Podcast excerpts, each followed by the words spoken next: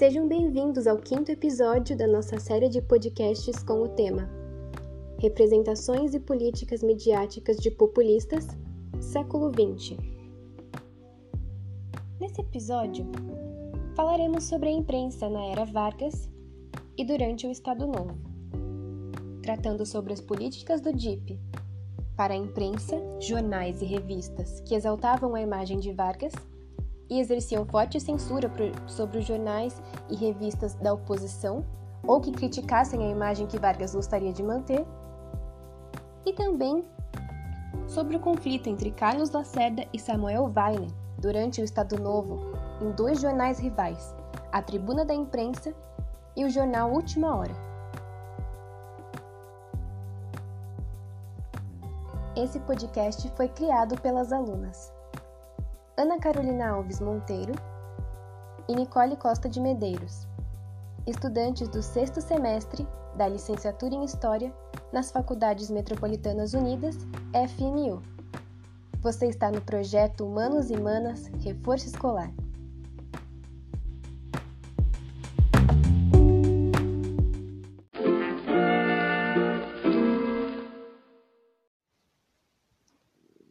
Durante a reprodução desse podcast, entenderemos como a queda de Vargas representou uma vitória da mídia sobre o populismo e também a imprensa tendo um papel de quarto poder, ou seja, o de vigiar os demais, de uma organização que detém o poder econômico e político, podendo formar a opinião pública, prejudicar políticos e fazer com que a imagem desses políticos tivesse uma abrangência nunca antes vista. Muitos estudiosos e historiadores definem a imprensa como uma grande definidora da política do Brasil, que a política do Brasil foi sempre muito definida pela ação da imprensa, que a mídia sempre teve um papel muito ativo nas decisões políticas, como formadora de opinião e divulgadora. Então, nesse episódio, nós vamos entender como, na época de Getúlio Vargas, isso ocorreu.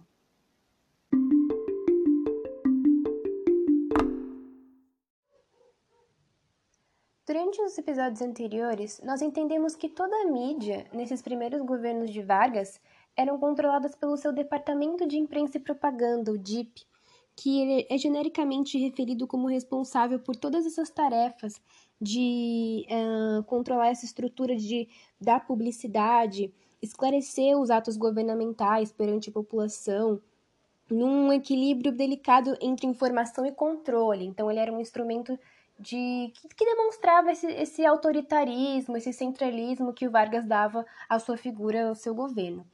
O DIP era um dos principais instrumentos de um Estado ditatorial que almejava, por suas ações, impor um estrito controle sobre a vida cultural e a imprensa do país. A atuação do DIP ocorreu durante o período de vigência da Constituição de 1937 os direitos e garantias individuais eram regulados pelo artigo 122, que, com o objetivo de garantir a paz, a ordem e a segurança pública, estabelecia censura prévia à imprensa, teatro, cinema e radiodifusão, além de facultar às autoridades competência para proibir a circulação, a difusão ou a representação do que quer que fosse considerado impróprio. O DIP se limitava, portanto, à liberdade de expressão e dotavam-se os agentes do poder de meios legais para punir os infratores. Então era uma censura bem institucionalizada. O mesmo artigo considerava a imprensa como um serviço de utilidade pública, o que alterava a natureza de sua relação com o Estado e impunha aos periódicos uma série de obrigações, restrições e controles. Tratava-se tanto de cercear a divulgação daquilo que não fosse de interesse do governo, quanto de enfatizar as realizações do regime e a sua adequação à realidade nacional, sem se descurar da promoção pessoal e política do chefe do executivo.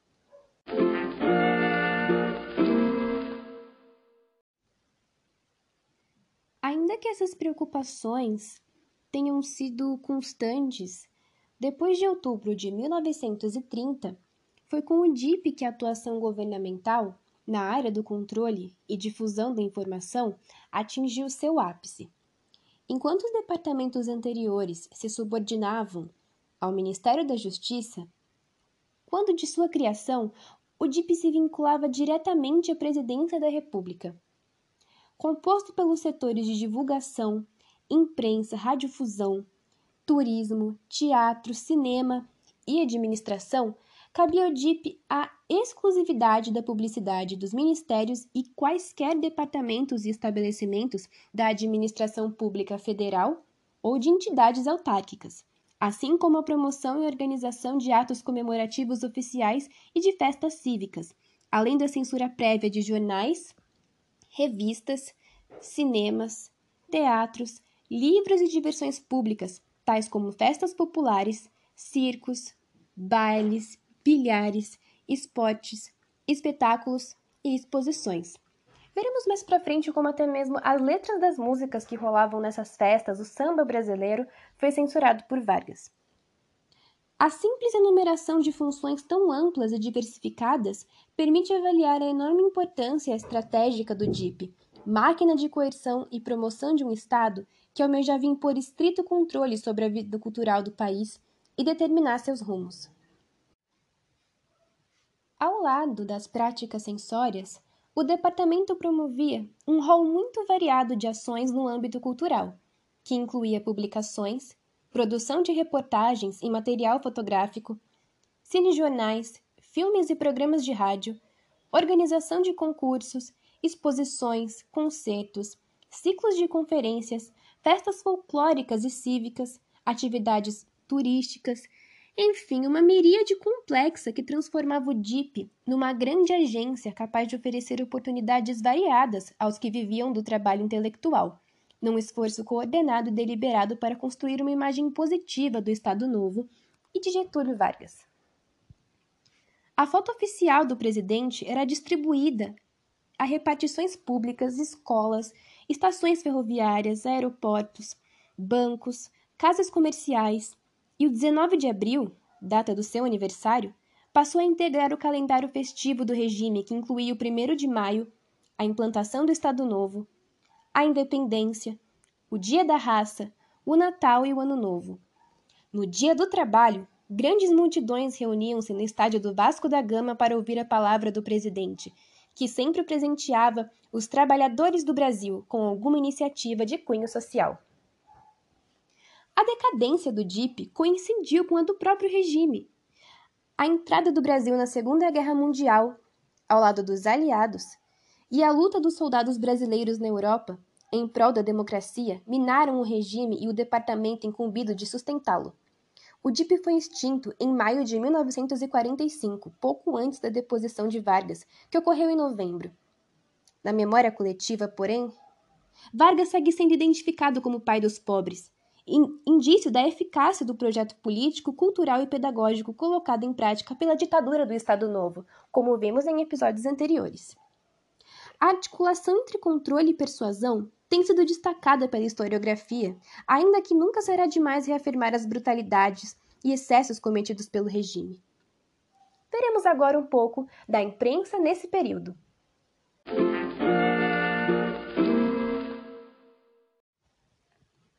Especificamente em relação à imprensa escrita, havia a obrigatoriedade dos periódicos de registrarem-se no DIP, e as estimativas indicam que cerca de 30% não conseguiram obter a necessária autorização e deixaram de circular. A exigência idêntica já estavam submetidos desde novembro de, 1800, de 1938 os que trabalhavam como jornalistas, fotógrafos, ilustradores e revisores. Porém, o controle não se limitava ao registro.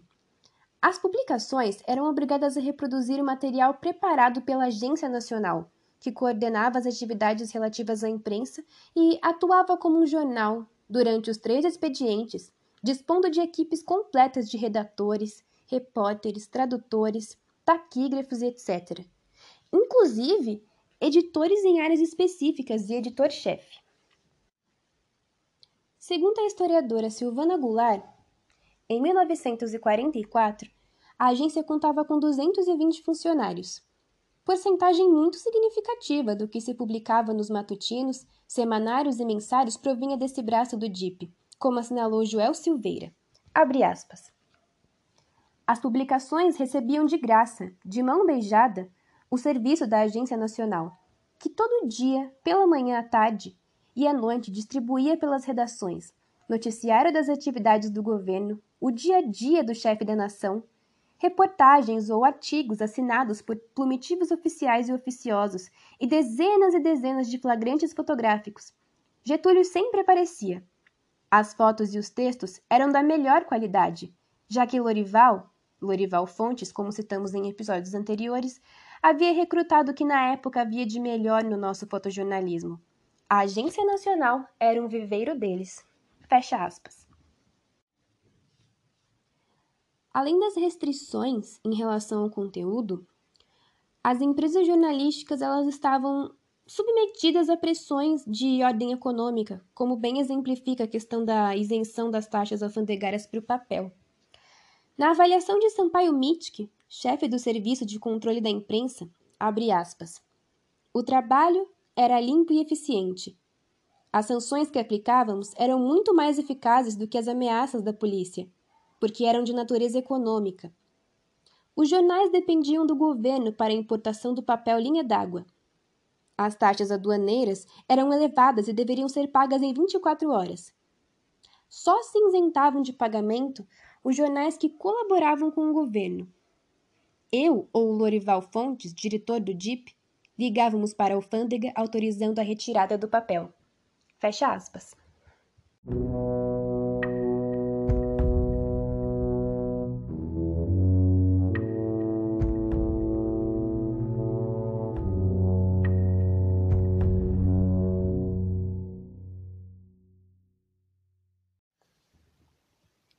governo tampouco dispensou a força. Expropriou o Estado de São Paulo, que desde março de 1940 e até o final do Estado Novo permaneceu sob intervenção do DIP.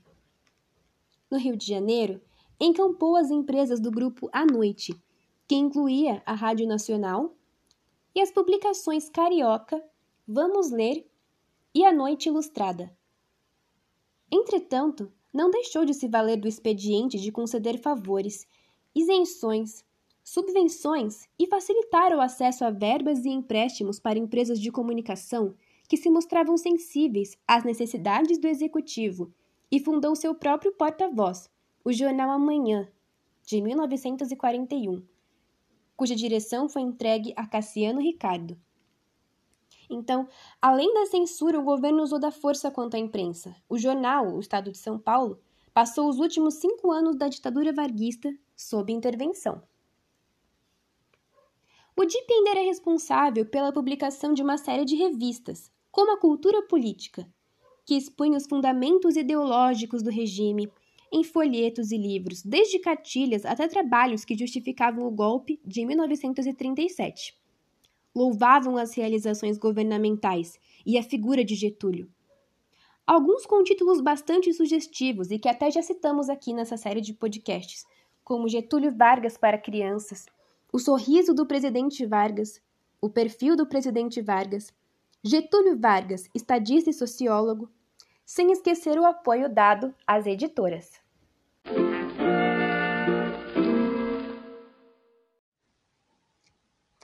agora sobre a cooptação dos intelectuais. Mesmo nomes de esquerda, como Graciliano Ramos, escreveram para revistas publicadas pelo DIP.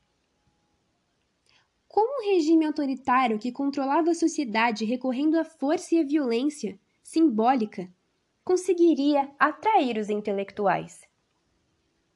O que nos parece contraditório pode funcionar como chave da lógica interna do Estado Novo existia uma verdadeira divisão do trabalho intelectual entre as revistas Cultura Política e Ciência Política, publicadas na década de 40.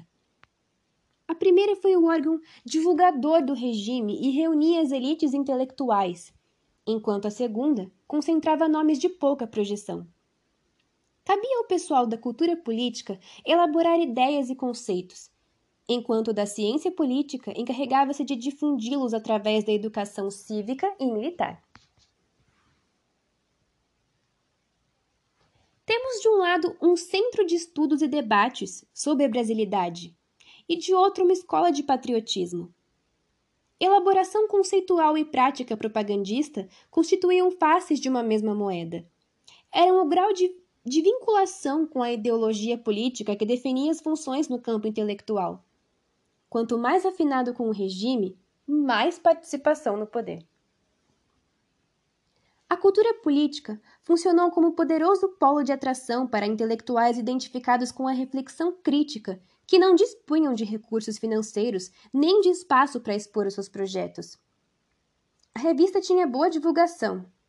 Era vendida em todas as bancas do Rio e de São Paulo. Pegava seus colaboradores o dobro em relação às demais publicações. No seu editorial de lançamento, em março de 1941, declarava-se disposta a aceitar qualquer tipo de colaboração intelectual independente de seu cunho ideológico. Afirmava-se a identidade nacional deve sobrepor-se às diferenças.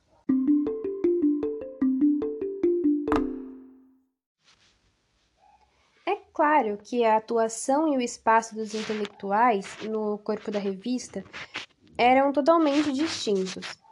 Francisco Campos, Azevedo Amaral e Almir de Andrade eram os mentores e responsáveis pelas coordenadas ideológicas. Campos foi o reformador do sistema de ensino nacional, das instituições jurídicas e políticas. Almir de Andrade, professor da Universidade do Brasil, era diretor da Agência Nacional e da Cultura Política. Já Azevedo Amaral caberia o controle das atividades jornalísticas. Enquanto isso, intelectuais como Gilberto Freire, Nelson Werneck Sodré e Graciliano Ramos ocupavam um lugar mais modesto colaboravam nas páginas da cultura política, inventariando traços da nacionalidade na literatura, folclore, música e artes em geral.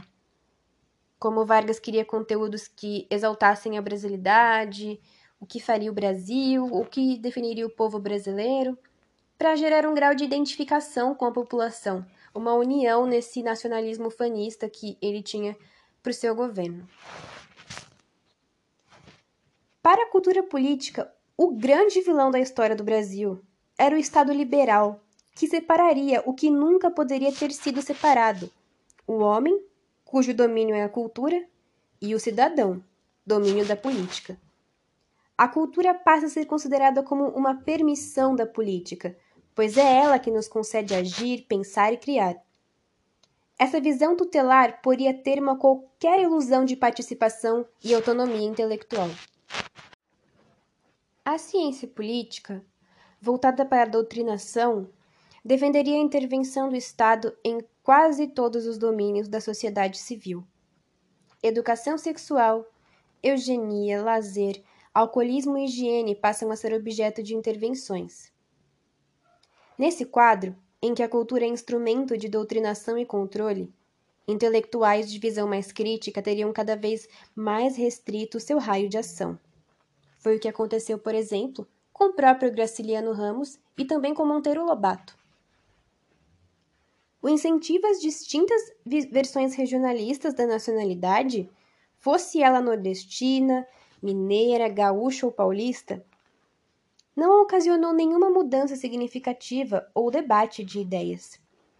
A versão macunaíma do nacional, marcada pelo anti-heroísmo, cede lugar à versão mítica da raça de gigantes de Cassiano Ricardo.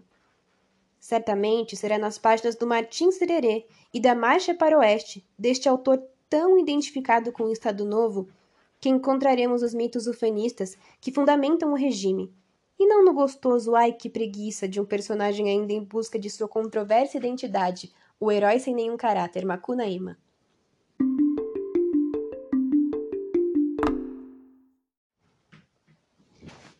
Falaremos agora sobre a imprensa no Estado Novo. Devemos entender a diferença da imprensa nessa época como uma falta de censura, porque em 1950 Vargas volta ao poder pelo voto do povo, ou seja, ele é eleito democraticamente, diferente de 1930, que foi por meio de um golpe de Estado que ele chegou ao poder.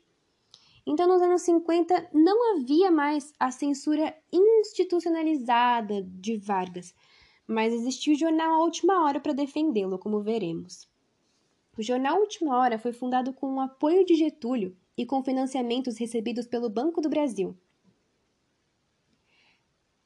Seu comandante era Samuel Weiner, em que exaltava as políticas de Vargas.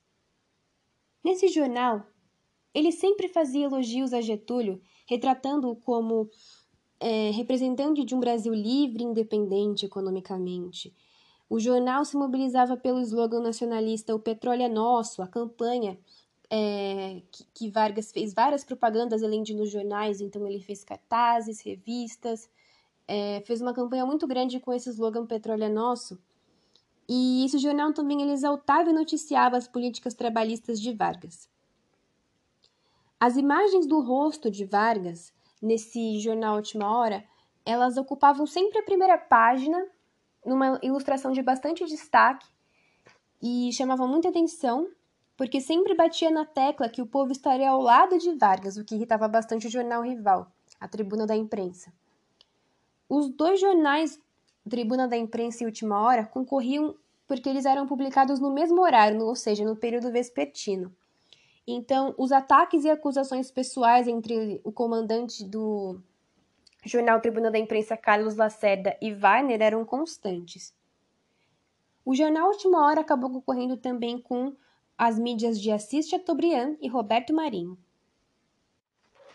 Podemos perceber então que a Última Hora, criada em junho de 1951, foi uma publicação que não foi apenas um elemento de apoio a Vargas, ela foi uma metáfora do populismo, um jornal para Getúlio.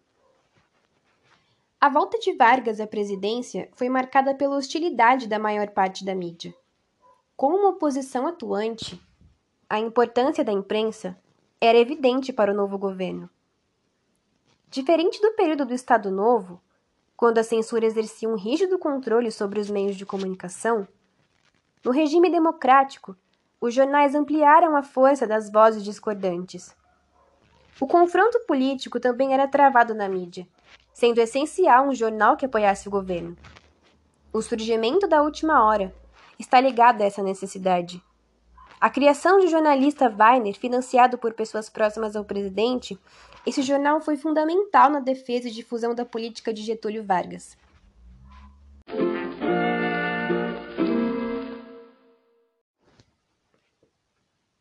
Samuel Weiner começou sua carreira no início dos anos 30, no Diário de Notícias, editado no Rio de Janeiro.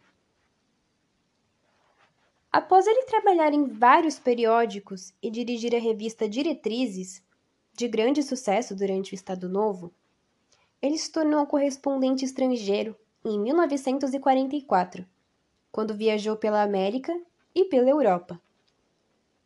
Retornou ao Brasil em 1947 e foi contratado pelos Diários Associados de Assis Chateaubriand. Em 1949, Weiner entrevistou Getúlio Vargas. A entrevista causou impacto e aumentou muito a venda dos jornais dos Diários Associados. O jornalista obteve outras entrevistas e acompanhou Vargas em todas as viagens da campanha eleitoral de 1950. Em suas memórias, Weiner descreve o encontro com Getúlio logo após a posse, no qual o presidente teria comentado a ausência da imprensa na primeira reunião de seu ministério. Weiner afirmou que o governo só apareceria nas páginas dos jornais oposicionistas quando houvesse algo negativo a noticiar. Seria um cerco de silêncio, ao que Getúlio teria respondido: Por que tu não fazes um jornal? Há uma outra versão, de Lorival Fontes e Glauco Carneiro, na qual afirmavam que o jornalista que teria pedido ao presidente auxílio para criar um jornal. Independentemente de qual das versões corresponde ao ocorrido, o apoio inicial do Catete ao surgimento da última hora é indiscutível. Os leitores potenciais eram operários, donas de casa, bancários, funcionários públicos, moradores do subúrbio, ou seja, a base de sustentação política de Vargas. O jornal estabeleceu uma identificação com esse público ao priorizar temáticas de apelo popular articuladas a uma linguagem arrojada para os parâmetros de imprensa da época.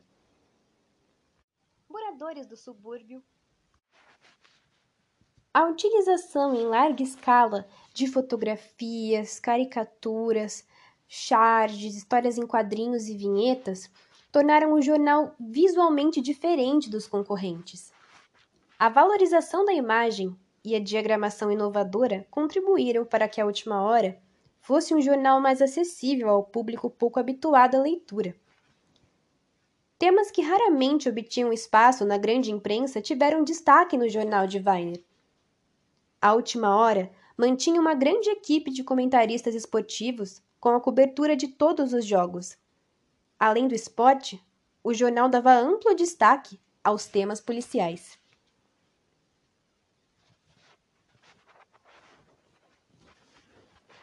Durante toda sua existência, a Última Hora projetou inúmeros jornalistas. Em sua primeira fase, de 1951 até 1954, escreviam grandes autores brasileiros: Stanislau Ponte Preta, Marques Rebelo, Joel Silveira, Nelson Rodrigues, entre outros. As crônicas de Nelson Rodrigues na coluna Vida Como Ela É contribuíram para a ampliação do número de leitores sendo um dos grandes sucessos do jornal e do autor como jornalista.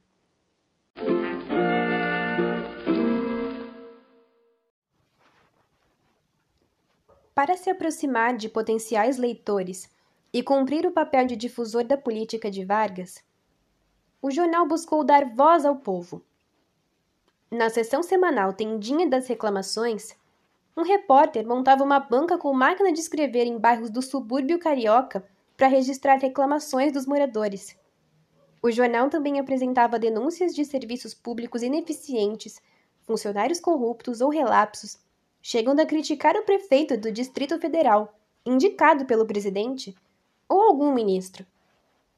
Mas, invariavelmente, a figura de Getúlio aparecia de forma positiva, nunca sendo criticada. As referências ao presidente eram veiculadas diariamente nas páginas da última hora. A vinculação entre Vargas e o povo era um elemento frequente nas matérias do jornal. Aparecendo no anúncio de discursos que iriam ser feitos, em cerimônias a que o presidente comparecera, nos objetivos de suas ações políticas, sempre o povo era mostrado na defesa de Getúlio, estabelecendo uma identificação completa entre os propósitos do governo e os interesses populares. Além dos editoriais e de manchetes com referências positivas a Vargas, o jornal publicava cadernos especiais em datas comemorativas, como o 1 de maio. A seção O Dia do Presidente, publicada desde o início do jornal até o suicídio, foi um espaço privilegiado para divulgar positivamente a imagem de Vargas. Muitas vezes com chamadas na capa e até manchetes, a seção era assinada pelo repórter Luiz Costa, que passava o dia no palácio do Catete. O jornal não desapareceu com o suicídio, apoiando-se posteriormente no governo de Juscelino Kubitschek e mais tarde no de João Goulart, encerrando suas atividades durante a ditadura militar.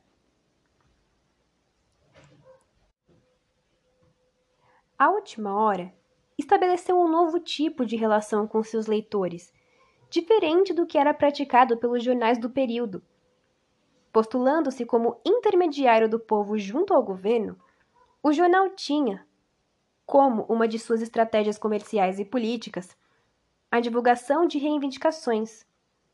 Além de uma estratégia, esse expediente permitia à última hora construir um povo idealizado, que era mostrado como apoiador do governo Vargas e depositário de sua confiança no jornal. O seu discurso delimitava os segmentos sociais que compunham esse povo construído em suas páginas. Os critérios de exclusão e inclusão estavam pautados pela perspectiva getulista de incorporação das classes populares ao seu projeto de industrialização.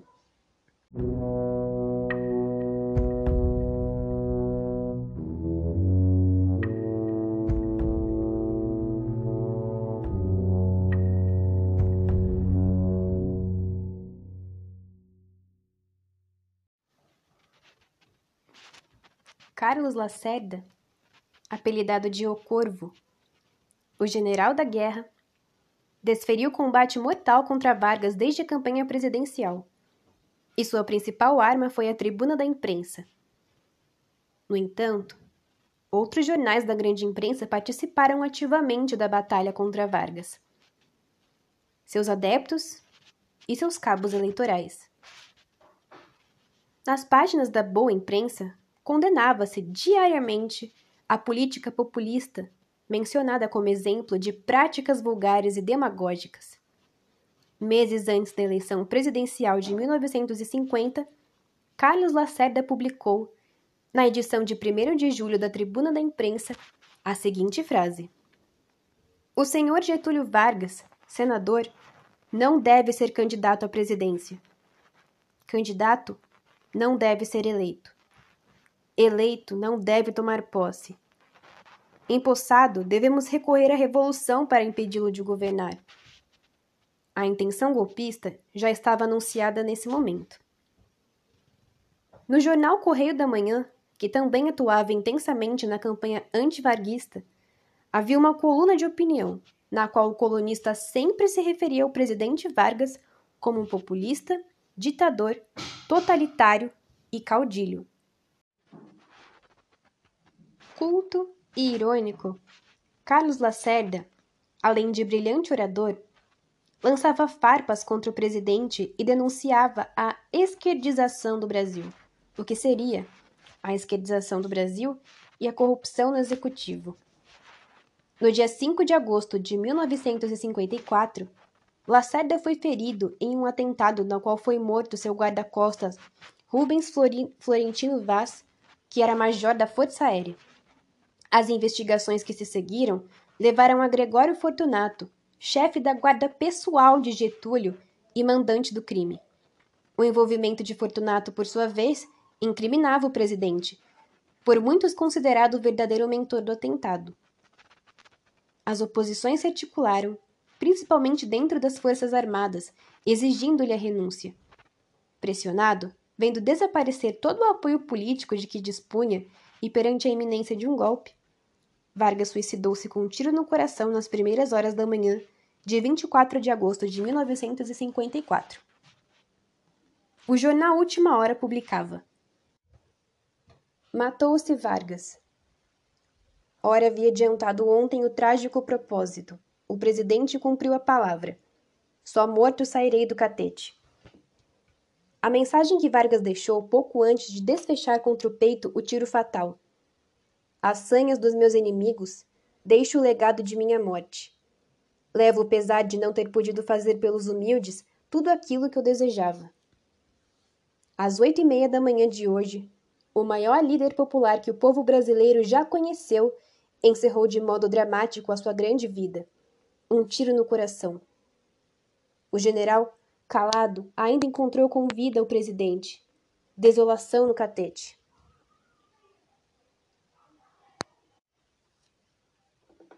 O povo em massa corre para o palácio do catete, estando repletas as ruas que dão acesso à casa em que se matou.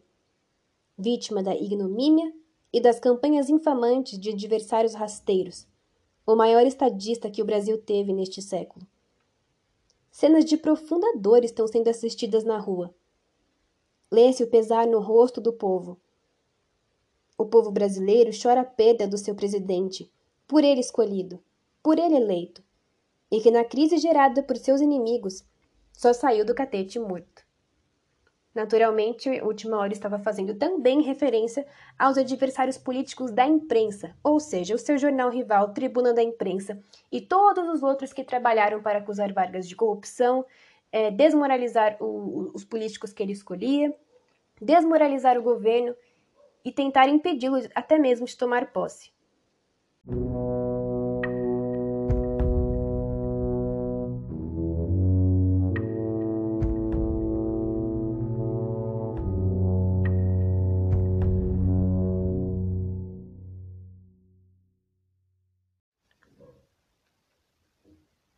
De Carlos Lacerda comenta a interferência da vida corriqueira nas ações políticas e relembra momentos da trajetória do avô de Samuel Weiner e de Getúlio Vargas, Rodrigo Lacerda. Abre aspas. A observação cotidiana também poderia tê-lo ajudado a entender seu principal opositor, Getúlio Vargas. Apenas uma vez ele e Getúlio estiveram perto um do outro. Carlos, como jornalista, assistiu a um diálogo entre Getúlio, que inspecionava determinada formação militar, e o general por ela responsável. O que acontece se a terceira trincheira for vencida? perguntou Getúlio. Ainda temos a segunda, respondeu o general. E o que acontece se a segunda for vencida? insistiu Getúlio. Ainda temos a primeira, respondeu o general. E se a primeira também cair? Bom, presidente, aí perdemos a guerra.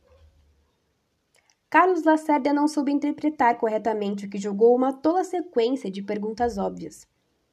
Não soube extrair conhecimento da minúcia cotidiana. Só mais tarde entendeu a dimensão do apego de Getúlio ao poder, disposto que estava nele perpetuar se fosse por meio de expedientes não exatamente democráticos, fosse, segundo Lacerda, criando uma máquina política de base dupla. De um lado, atraindo a oligarquia, o empresariado conservador e as estruturas políticas estaduais, o PSD. E de outro, rachando o operariado urbano com o PC, o PTB máquina esta que articulada, de fato venceu todas as eleições presidenciais de 1945 até 1960. A partir desse episódio exemplar, Carlos poderia ter entendido muito antes que Getúlio simplesmente não concebia a hipótese de largar o osso. Muitas vezes, o episódio corriqueiro traz inclusive pistas sobre a verdadeira essência da figura política, continua Rodrigo Lacerda.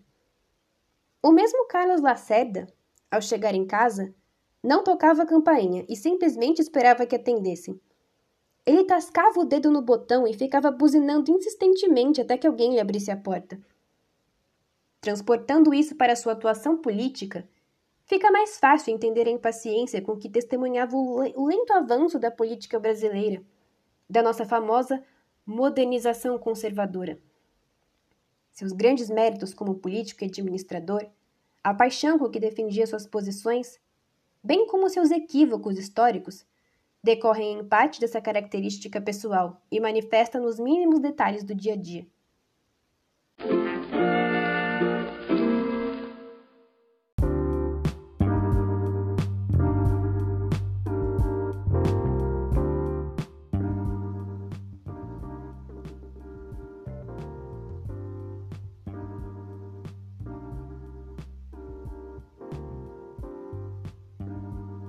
Chegamos então ao fim do nosso quinto episódio dessa série de podcasts com o tema Representações e Políticas Midiáticas de Populistas, século XX. Nesse episódio, tratamos sobre a imprensa sob a perspectiva do Departamento de Imprensa e Propaganda, o DIP, durante o Estado Novo, e também durante o regime democrático de Vargas, como os jornais A Tribuna da Imprensa e Última Hora trabalharam com objetivos opostos de exaltar a imagem de Vargas e propagar essas políticas de governo, fazendo uma publicidade direta relacionando o poder executivo tendo um controle direto sobre a imprensa no Brasil, e Lacerda e os outros jornais opositores tentando derrubar Vargas, acusá-lo de corrupção, relacioná-lo ao comunismo, aproximá-lo até mesmo de acusá-lo de uma tentativa de aproximação com outros governos caudilhos que seriam perigosos e que por isso ele não deveria ter sido eleito. Temos essa perspectiva do executivo controlando e censurando as outras impre imprensas no Brasil, e depois uma, uma perspectiva mais democrática, mas ainda assim extremamente demagógica, entre dois jornais.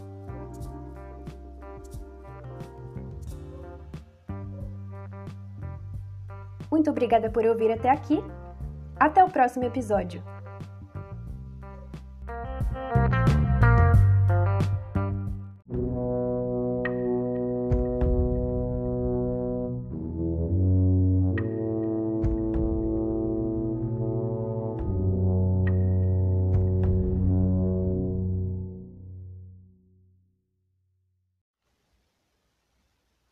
Esse episódio foi produzido pelo aplicativo Anchor.